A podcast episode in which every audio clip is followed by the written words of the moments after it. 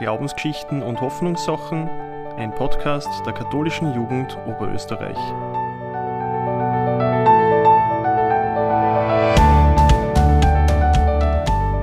Hallo und herzlich willkommen zu Glaubensgeschichten und Hoffnungssachen, ein Podcast der katholischen Jugend Oberösterreich zu verschiedenen Themen zu Glaube und Hoffnung.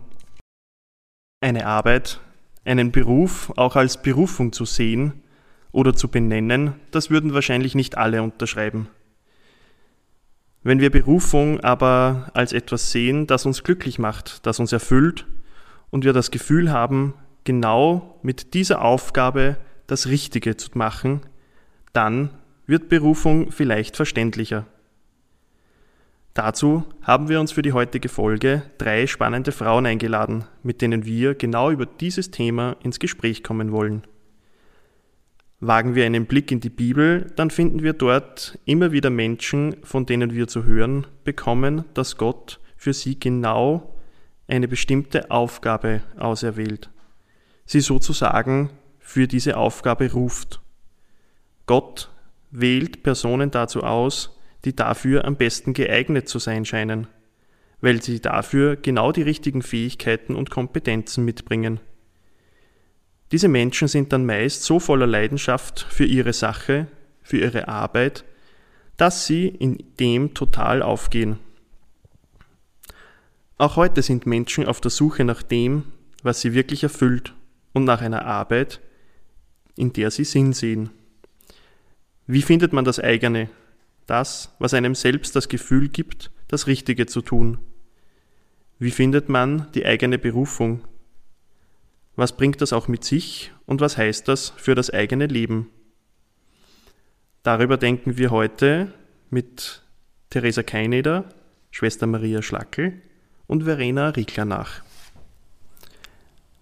Theresa, du bist ausgebildete Lehrerin für katholische Religion und textiles Gestalten.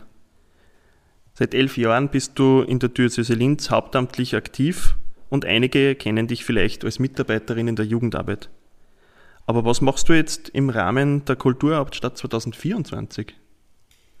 Ja, genau, das Salzkammergut wird äh, im Jahr 2024 Kulturhauptstadt Europas mit der Bannerstadt Bad Ischl. Und ich weiß gar nicht, ob das bekannt ist, äh, was eine Kulturhauptstadt genau ist. Das ist ein Titel, der von der EU alljährlich einer Stadt verliehen wird. Ähm, und dort mit dem Ziel, ähm, praktisch so wie eine riesige Veranstaltung ein Jahr lang zeigen wir die Vielfalt Europas und gleichzeitig auch die Gemeinsamkeiten Europas und so kulturelle Aspekte in der Stadt oder in der Region hervorheben möchte. Genau, und äh, das wird 2024 äh, im Salzkammergut stattfinden. Und äh, wenn es um die kulturellen Aspekte geht, da sind die Pfarren und die Kirche ein Teil davon. Und deshalb finde ich das total großartig von der Diözese Linz, dass sie gesagt haben, äh, wenn, wenn das dort stattfindet, dann schaffen wir eine Projektanstellung für äh, diese Kulturhauptstadt im kirchlichen Bereich und sind dabei. Da äh, wirken wir mit, da gestalten wir mit. Genau, und jetzt darf ich seit September ähm, kirchliche Projekte und Initiativen im Rahmen dieser Kulturhauptstadt leiten und koordinieren. Und wir sind gerade dabei, Projekte zu entwickeln, äh, Ideen zu sammeln. Genau, und bin schon gespannt, was da nur ist auf mich zukommt. Das klingt nach einer sehr spannenden Aufgabe. Schwester Maria, du bist Salvatorianerin in Linz und Initiatorin von Aktiv gegen Menschenhandel, aktiv für Menschenwürde in Oberösterreich. Wenn man die im Internet sucht, findet man einen Artikel zur Mutmacherin. Was hat Mut eigentlich mit deinem eigenen Lebensweg zu tun? Ja, schon meine Berufungsentscheidung war mutig. Ich war noch sehr jung, als ich mich für ein Leben als Ordensfrau entschied. Zugleich war es für mich auch klar, ja, das will ich. Ich will mich für andere Menschen einsetzen, mein Leben vor allem für Gerechtigkeit investieren. Man kann so etwas auch Fügung nennen weil es für mich tatsächlich ein Leben lang gepasst hat bis jetzt und nach wie vor passt. Und wenn man so will, Gott hat mich zu den Salvatorianerinnen geführt. Es ist auch die Gemeinschaft, die für mich gut passt. Weiters habe ich im Laufe meines Lebens immer wieder mutig neue Initiativen gesetzt.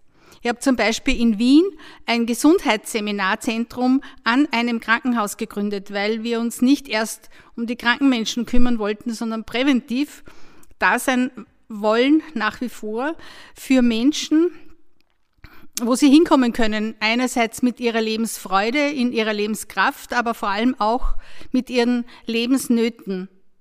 Also Lernen am eigenen Leben könnte man so ein, ein Seminarzentrum auch nennen.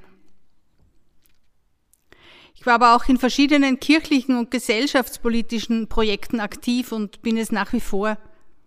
Der Reiz des Neuen, das ist es einfach. Ja, was mich immer wieder mutig mit etwas beginnen lässt, um ein Stück Welt zu verändern, um Lebensbedingungen für Menschen zu verbessern um ungerechte Strukturen und Systeme in Frage zu stellen. Das reizt mich. Und das alles aus der Überzeugung heraus, wenn es wichtig ist, was ich tue, wird mich Gott auch führen, wird es Bestand haben. Und wenn nicht, dann war es womöglich nicht wichtig. Und sich auf diese Erfahrung einzulassen, das hat viel mit Vertrauen zu tun. Mit Mut etwas angehen, das belebt.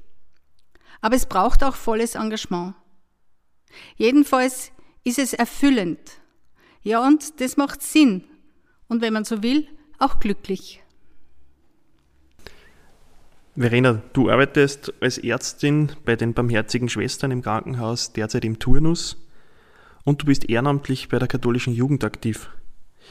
Wie bist du eigentlich zum Studium der Medizin gekommen? Ich kann es eigentlich gar nicht sagen, wie ich direkt zum Studium gekommen bin. Ich habe das irgendwie immer schon gespürt, dass das das Richtige ist. Und es hat keine Alternativen gegeben, darum hat das hinhauen müssen. Aber es hat schon als Kind eigentlich angefangen, dass ich äh, so eine Neugier gehabt hat, vor allem beim menschlichen Körper. Ich habe schon die Stoffpuppen aufgeschnitten, weil ich wissen wollte, was drunter ist. Äh, und habe dann einen speziellen Zweig in der äh, Oberstufen gemacht, äh, und dann hat sich das einfach so ergeben. Genau, aber es war auf jeden Fall die richtige Wahl und bereue es auf keinen Fall, dass ich das gemacht habe. Dankeschön. In unserem heutigen Podcast soll es um das große Thema Berufungen gehen. Also so zu leben, dass man selbst erfüllt ist davon und glücklich wird. Das ganz eigene zu finden und sich selbst zu verwirklichen. Theresa, was hat die berufen und ermutigt, diese besondere Stelle im Salzkammergut anzunehmen? Ja, es war zuerst einmal, glaube ich, ein Ruf nach Veränderung. Ähm, ich war zuvor Jugendbeauftragte im Dekanat Linz Nord und ähm, die Arbeit hat mir immer sehr viel Spaß gemacht und ich habe mit super Jugendlichen auf dem Weg sein dürfen und tolle Kolleginnen und Kollegen gehabt. Ähm, Genau, und dann habe ich irgendwann gespürt, ich glaube, äh, also ein bisschen Unruhe war da. Ich möchte wieder mal, ich möchte vielleicht was anderes machen, habe aber nicht recht gewusst, was. Und ähm, dann ist mir immer wieder so eingefallen, wie Menschen darüber diskutieren, wie lange man was machen sollte, wie lange man berufliche, ähm, wie lange man einen Beruf ausführen sollte. Und dann haben wir die einen gesagt, na, man sollte alle zehn Jahre sollte man wechseln, dann die nächsten, nein, alle sieben Jahre sollte man wechseln. Also da gibt es halt unterschiedliche Zugänge, genau. Aber das war das auch ein bisschen, was ich gespürt habe, dass es jetzt, glaube ich, gut ist, dass ich mich vielleicht wieder mal verändert. Und ähm, ja, und dann ist mir diese Ausschreibung vom Salzkammergut untergekommen und ähm, habe es eigentlich äh, zuerst einfach mal links liegen lassen, weil mir gedacht habe, was mache ich im Salzkammergut? Ich bin Linzerin. Und äh, es hat aber nicht aufgehört, dass in meinem Kopf ähm, herumwandert und immer wieder mir untergekommen ist. Äh, und da haben wir dann Gespräche mit Freundinnen und Freunden äh, geholfen, die mich da ermutigt haben und gesagt haben, okay, probier's doch einfach. Es hört sich spannend an. Genau, und ähm, ich muss auch sagen, ich habe die Kulturhauptstadt in Linz 2009 einmal ein bisschen so im Kopf gehabt und was für eine tolle Dynamik da eigentlich in der Stadt entstanden ist. Und äh, dann habe ich gedacht, nein, ich probiere es einfach. Und ja, und dann habe ich den Job gekriegt und ähm, das, ich habe dann gebeten, dass ich noch mal eine Nacht drüber schlafen darf. Äh, und war froh, viele Begleiterinnen, in dem Fall waren es wirklich Begleiterinnen zu haben, die mir bei dem Entscheidungsprozess dann auch nochmal helfen und ich muss sagen, es war, ein, es war ein bisschen Achterbahn der Gefühle, von großer Begeisterung bis großem Zweifel war irgendwie alles da und aber eh, wie du vielleicht auch schon gesagt hast, Verena, dass ich mir gedacht habe, also ich irgendwie gespürt, das ist jetzt. Und dann habe ich allen Mut zusammengekratzt und habe gesagt, so, und das, das mache ich jetzt. Genau. Und habe gemerkt, wie das mein Umfeld teilweise auch überrascht hat, dass ich so eine Entscheidung getroffen habe. Ich habe es immer ein bisschen verglichen wie mit äh, der Situation, wo ich mit 18 ins Ausland gegangen bin und gesagt habe, jetzt probiere ich mal was Neues. Genau. Also so die Neugierde war immer da. Und merke auch, dass es Menschen gibt rund um mich, die äh, nur größere Lebensentscheidungen ähm, fällen. Und da komme ich jetzt vielleicht zu dir, Schwester Maria. Du hast dich ja schon in jungen Jahren äh, für ein Leben im Orden der Salvatorianerinnen entschieden. Äh, da hat es wahrscheinlich ein Verlangen oder einen Drang gegeben, den Lebensweg zu gehen. Was hat die da so ermutigt und hast du auch manchmal den Zweifel gespürt für, äh, in Bezug auf diese Lebensentscheidung? Also ich habe das Gefühl, das, was ich mit meinem Leben anfangen soll und will, das wurde mir in die Wiege gelegt. Am Beispiel meiner Eltern habe ich die Verbindung von religiösem Leben und Dasein für andere Menschen ganz selbstverständlich erlebt. Und das war schön, weil es auch mit viel Lebensfreude und Selbstverständlichkeit verbunden war. Und so wollte ich auch leben. Jesus war für mich von klein auf ein Motivator für mein Leben und er fasziniert mich bis heute. An ihm kann ich nämlich sehen, wie Leben gelingen kann und was es dazu braucht. Und ich habe das Gefühl, er führt mich auch immer dorthin, wo ich mit meinen Talenten etwas anfangen kann. Jetzt zum Beispiel engagiere ich mich seit über acht Jahren für Frauen und Mädchen, die Opfer von Menschenhändlern geworden sind und von sich aus keine Chance haben, sich aus Abhängigkeit und sexuellem Missbrauch zu befreien. Dazu braucht es aber auch die politisch Verantwortlichen, weil es entsprechende Gesetze braucht, um Menschenhandel und Ausbeutung einzudämmen. Und daher bin ich ja regelmäßig mit Politikerinnen und Politikern im Gespräch und dränge darauf, in Österreich eine entsprechende Gesetzeslage zu schaffen, die es ja in verschiedenen EU-Ländern schon gibt, um im 21. Jahrhundert, das muss man sich vorstellen, um im 21. Jahrhundert Menschenhandel abzuschaffen. Ja, und ob ich Zweifel gehabt habe, Genau genommen nicht. Also es war nie die Frage, war es falsch, mich für ein Leben im Orden zu entscheiden. Also es kommen die gleichen Schwierigkeiten wie überall in der Partnerschaft oder wenn man Single lebt, ganz wurscht, wie wahrscheinlich. Also diese ganz normalen Lebenskrisen kommen überall. Aber so die Frage, dass mein Lebensweg nicht passen könnte, also die hat sich definitiv nicht existenziell gestellt. Verena, die Initiative Aktiv gegen Menschenhandel, Aktiv für Menschenwürde zeigt mir immer wieder Schattenseiten auf. Schattenseiten des Lebens. Trotzdem erlebe ich auch viel Schönes und Ermutigendes im Zusammenhang sein mit Menschen. Auch du als Ärztin bist sicher oft mit Leid, Schmerzen und Krankheit konfrontiert. Aber was sind die schönen Seiten und Erfahrungen in deinem Beruf? Ich finde, das Beste in meinem Beruf ist, einfach weil er so abwechslungsreich ist. Gerade jetzt im Turnus, wo ich noch oft Abteilungen wechsle, sieht man einfach so viel. Ich war lang auf der Onkologie, wo man halt eigentlich nur mit äh, schwerkranken Patienten zum Tor hat. Aber da gibt's auch dann immer wieder positive Ereignisse, wenn die Chemo anschlagt oder wenn der Tumor halt kleiner geworden ist und keine weitere Chemotherapie mehr notwendig ist, wenn eine Operation vielleicht schon ausreichend ist und sie die Patienten dann so drüber freuen, da geht ans Herz richtig auf, weil das so berührend ist.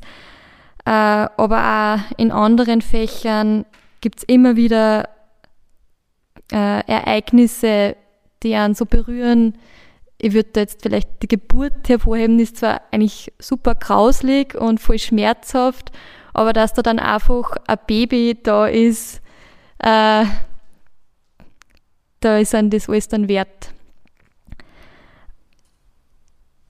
ja, und auch eben, dass man so viele Möglichkeiten hat als Arzt oder Ärztin. Das ist eben eins von den besten Sachen an dem Beruf. Man kann sich in jedem Bereich spezialisieren, danach äh, niederlassen, seine eigenen Patienten haben. Das finde ich ja jetzt so super, wenn man eben wechselt. Man sieht die Patienten öfter als einmal. Jetzt habe ich es auf der Chirurgie gesehen und dann auf der Onkologie wieder. Äh, und wenn die dann nur kennen, das ist einfach schön, wenn man da so Kontakte dann auch knüpft und die Patienten immer wieder sieht. Genau. Ihr seid alle drei, zumindest habe ich den Eindruck, erfüllt von dem, was ihr macht. Trotz aller Hindernisse, Schattenseiten, Schwierigkeiten und Probleme, die es immer wieder gibt. Wie geht ihr mit diesen Problemen, mit diesen Hindernissen um? Aber vor allem auch, was gibt euch immer wieder Motivation und Aufschwung? Theresa, magst du vielleicht anfangen? Ähm, mir fällt da spontan vor allem die, die Berufungsgeschichten vom, von den Prophetinnen und Propheten im Alten Testament ein. Ähm, ganz konkret jetzt der Jona, der äh, zu dem Gott sagt, geh nach Ninive und er macht sich auf den Weg aber in die andere Richtung irgendwie so und sie also so druckt ein bisschen oder vielleicht auch gespürt, es wird jetzt nicht so leicht äh, und das finde ich sehr sympathisch, also da finde ich mich dann oft auch immer wieder ähm, also ich finde mich darin wieder. Und ähm, genau, aber die Geschichte geht weiter und ich glaube, also immer wieder so drauf, ähm, sie zu verbinden mit dem, dass da wer ist, der mit uns geht und der, der uns führt und äh, ähm, begleitet und, und will, dass wir das volle Leben haben und genießen. Und also so diese, mich da immer wieder mit dem zu verbinden, ist mir wichtig und ich bin einmal sehr dankbar in solche schwierigen Situationen für ähm, Freundinnen und Freunde, wo so Schattenseiten einfach auch da sein dürfen und durch das, dass das einen Platz kriegt und so wird es dann auch schon wieder leichter und geteilt wird, wird es leichter, genau. Ja, und ansonsten äh, kann ich gut abschalten in, in die Berg. Also ich bin voll gern ähm, draußen unterwegs und auf einem Berggipfel schaut die Welt dann gleich wieder mal ganz anders aus und da, das tut gut. Verena, wie ist das bei dir? Ähm, ja, ich würde da vielleicht gleich andocken. Äh, als Ausgleich finde ich auch die Berge voll super, einfach weil man da ganz einen anderen Blick dann auf die Welt kriegt. Da wirkt alles so unschuldig, wie wenn es einfach nichts Schlimmes gibt. Äh, aber auch, wie es bei mir dann ab und zu ist, wenn ein schwerer Nachtdienst war oder wieder wer gestorben ist, dann nehme ich voll gern als Entlastung einfach meine Eltern her, dass ich mit denen drüber rede oder mich dann mit ein paar Freunden treffe oder einfach einmal nichts tue, Musik höre und über das ein bisschen nachdenke oder mit Kollegen äh, sie austauschen, was hätte man eventuell wo mal besser machen können und im Endeffekt draufkommen, dass eh immer alles passt hat. Ähm, ja, ab und zu einfach ein bisschen Abstand nehmen von der Arbeit ist da recht gut. Ich weiß nicht, wie das bei dir ist, Schwester Maria, mit Abstand in deiner Berufung. Ja, den muss ich mir selber verordnen. Von allein kommt der nicht. Und da braucht es auch eine Disziplin. Ich bin an sich eine recht engagierte Person. Äh, macht das auch mit Freude, muss ich sagen, so, so schwierig das ist, äh, gegen Frauenhandel wirklich auch mutig Position zu beziehen, sich auch öffentlich äh, zu exponieren. Äh, ich mache mir ja nicht nur Freunde damit. Und es ist eben ein, ein Schattenthema. Ich weiß nicht, wie weit ihr, wie weit euch das bewusst ist, dass das überhaupt Realität ist in Österreich, auch in Oberösterreich zum Beispiel. Und da braucht man sehr viel Energie. Und da muss ich natürlich und will ich auch für Ausgleich sorgen. Also ich bin auch sehr gern in der Natur, am besten auf einem Berg hinauf, wo ich mal ausschnaufen kann, äh, frische Luft rund um mich habe, äh, in die Ferne sehen kann. Ähm, ich rede gern auch mit Menschen aus meinem Freundeskreis. Also es braucht immer wieder drüber zu reden, was einen beschäftigt und belastet. Aber ich bin auch ganz gern alleine. Also ich gehe sehr gern in die Stille äh, einfach in die Meditation, wo ich die Augen zumache, einmal in mich hineinhorche, einmal mich sein lasse und, und einfach ja, mir Zeit nehme für das, was, was in mir umgeht, zum Beispiel das auch wieder loslassen lerne und es auch immer wieder Gott hinlege und im Gebet und ich sage, es ist deine Welt, es sind deine Menschen, ich tue mit, so gut ich kann, aber die Verantwortung liegt letztlich nicht bei mir. Aber wie gesagt, es ist mir ein Anliegen, mitwirken zu können. Verena, du bist im 20. Jahrhundert geboren und somit in einer Zeit, in der Frauen das Glück haben, äh, studieren zu dürfen und danach als Ärztin oder als was anderes arbeiten zu können. Trotzdem gibt es immer wieder Menschen, die aus unterschiedlichen Gründen ihre berufliche Leidenschaft nicht leben, nicht leben können. Wie glaubst du, dass man damit umgeht? Ich finde das voll schwierig, weil ich das selbst voll unfair eigentlich finde, dass manche gar nicht die Möglichkeit haben, äh, dass das machen, was machen wollen. Gerade heutzutage im 21. Jahrhundert, wo es so viele verschiedene Studienrichtungen gibt, schon spezielle Schulen, die einen darauf vorbereiten, äh, und man vielleicht vorher schon auf die falsche Schiene geleitet wird, weil man sich irgendwie vielleicht an die Eltern orientiert oder an die Geschwister, an Freund und man macht das, was die machen, weil man selber vielleicht einfach in dem Alter noch nicht so weiß. Äh, was auch voll verständlich ist, weil mit 14 muss man da so eine schwerwiegende Entscheidung eigentlich treffen. Und dann ist klar, dass da eigentlich sicher die meisten was machen, was vielleicht gar nicht machen wollen äh, und dann später irgendwann draufkommen, hey, hätte jetzt nicht vielleicht das gemacht. Aber da finde ich das Gute dann dran, dass eben eh nicht spät ist, dass man vielleicht dann einfach später in den Bereich einsteigt oder was macht, was dem ähnlich ist, wo man vielleicht dann später einfach seine Berufung findet. Aber ich finde, wir sind da alle ein bisschen privilegiert, auch in Österreich, weil es uns halt einfach so viele Möglichkeiten geben werden. In andere Länder ist das natürlich viel schwieriger oder wenn dann, äh, wie sich das bei Kollegen, die aus Syrien oder in dem Bereich äh, nach Österreich kommen, die dort schon Ausbildung fertig gemacht haben und wo einfach bei uns nichts angerechnet wird und sie dann wieder von Null starten müssen. Äh, das ist halt dann natürlich voll belastender, muss wieder von vorne anfangen, wobei man da auch wieder in einen anderen Bereich wechseln kann natürlich und dann mehrere Sachen probieren kann. Theresa, jetzt frage ich die, weil gerade im kirchlichen Bereich äh, sind Frauen von Berufen, also von gewissen Berufen ausgeschlossen und du bist jetzt seit vielen Jahren schon in der Diözese angestellt und stehst jetzt da als Frau in einer ziemlich wichtigen Position im Salzkammergut. Wie erlebst du da die Gesamtsituation für Frauen in der oberösterreichischen Kirche?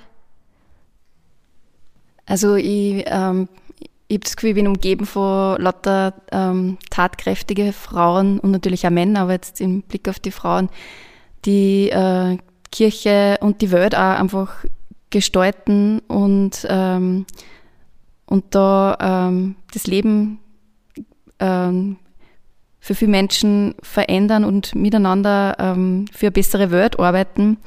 Und ich ähm, sehe es aber schon sehr, also oder erlebe es schmerzhaft, dass dass viele Frauen und Männer, die sich berufen fühlen, ähm, Menschen durch Lebenslagen zu begleiten, das nicht dürfen und auch nicht, also nicht, nicht dürfen, ja, genau. Und ähm, ich glaube, dass da der Kirche ganz viel Potenzial verloren geht. Äh, und ich glaube, dass schon eine wichtige Zukunftsfrage für die Institution Kirche ist, ähm, dass dort sich das System ändert und äh, und dass viele Menschen miteinander das Leben ähm, gestalten, feiern äh, und dass Menschen begleitet werden können dort, wo sie es brauchen, egal von einer Frau oder von einem Mann. Schwester Maria, du erlebst äh, in deiner Arbeit wahrscheinlich viele Frauen, die ihre Berufung nicht leben können. Beziehungsweise wie erlebst du das? Wie gehen Menschen damit um, wenn sie ihre Berufung nicht leben können? Ja, ganz aktuell aus meinem Umfeld möchte ich da erzählen. Frauen, die betrogen wurden und unwissentlich bzw. unfreiwillig im Rotlichtmilieu missbraucht werden und anderen gleichsam unterwürfig zu Diensten stehen müssen, die können ihre eigene Berufung, ihr eigenes Frausein definitiv nicht leben. Sie sind weit weg von Selbstbestimmung und würdevollem Leben. Ich begleite seit vier Jahren eine junge Frau, die davon betroffen ist, die aus einem Bordell, aus einem oberösterreichischen Bordell fliehen konnte, mit 21, und sich nichts sehnlicher wünscht, als endlich eine Ausbildung machen zu können für einen Beruf, der ihr entspricht, damit sie ihr Leben frei und würdevoll gestalten kann.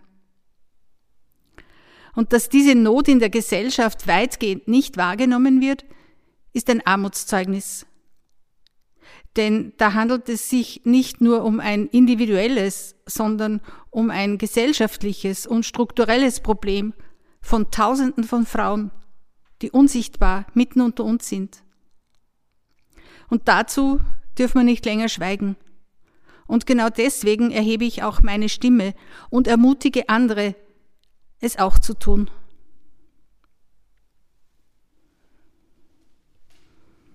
Eine letzte Frage möchte ich euch nur stellen. Ihr habt das gefunden, was euer Leben erfüllt und was euer Leben bereichert. Könnt ihr in Worte fassen, was der Mehrwert von eurer Berufung, von dem, wie es ihr euch Leben lebt, ist? Wie ist denn das bei dir, Schwester Maria? Was ist der Mehrwert von deinem Leben, von deiner Berufung? Ja, ich habe einmal eine Definition gefunden, die dem gut entspricht, nämlich mit Freude leben, was ich bin. Das kann man letztlich überall, aber für mich stimmt es jetzt so. Ich bin in einer internationalen Ordensgemeinschaft, also in einem Netzwerk äh, beheimatet. Wir können gemeinsam auf allen Kontinenten viel bewirken. Äh, aber auch besonders das Bewusstsein, dass Gott mit uns Menschen in der Welt was anfangen will zur Verbesserung der Lebenslage von Menschen, das ist für mich einfach ein großer Ansporn, sozusagen mich will er da dabei haben und das ist super und Gott aktiviert in mir, was ich beitragen kann. Ja, das ist für mich einfach schlichtweg der große Mehrwert. Verena, was ist bei dir so das, das große Plus in deinem Leben durch deinen, deinen Job, deine Arbeit als Ärztin? Ähm, bei mir ist, ich denke mir jeden Tag bei der Arbeit, es ist einfach genau das, was ich mir im Studium schon erwartet habe. Und das ist einfach so ein gutes Gefühl, wenn man da jetzt keine großen Überraschungen gehabt hat, wenn man jetzt schon immer gewusst hat, was kommt auf einen zu und dass man das so ausleben kann äh, und später so viele Möglichkeiten hat, äh, dass dann so viel offengelegt wird. Das finde ich, also ist mein Mehrwert in meinem Beruf äh, und auch die, die Dankbarkeit, die einem da entgegengebracht wird von den Patienten, von den Angehörigen, auch die Familie, weil die fragen natürlich dann auch immer was. Äh, und es war natürlich ein harter Weg dahin, aber es hat sich auf jeden Fall ausgezahlt. Theresa, du bist jetzt im Salzkammergut, da gibt es mit den Bergen schon einen großen Mehrwert natürlich. Ähm, was ist für dich noch so ein Mehrwert, dass du deine Berufung leben kannst? Ähm, Kirche, Kunst und Kultur hat ja immer schon irgendwie zusammengehört und äh, das merke ich einfach für mich. Das ist was, wo ich an diesen Schnittstellen, wo ich mit Leidenschaft dabei sein kann, was mir einfach taugt und wo, ich, wo mein Herz dabei ist. Ähm, Kunst und Kultur und auch Religion, äh, das, da kommt für mich das menschliche Leben zum Ausdruck es geht um einen Menschen. Äh, es ist was, wo, was Menschen verbinden kann.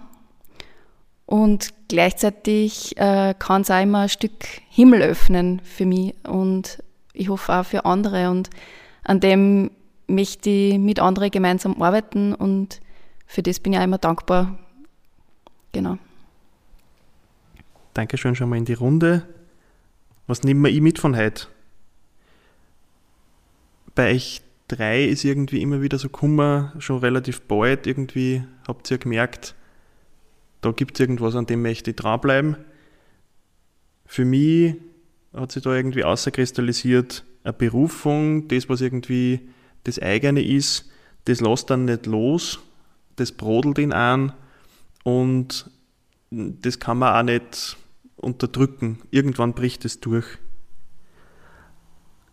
Wir haben über die, die Motivation geredet und das, was einen ein bisschen an, an Abstand oder Begleitung bietet.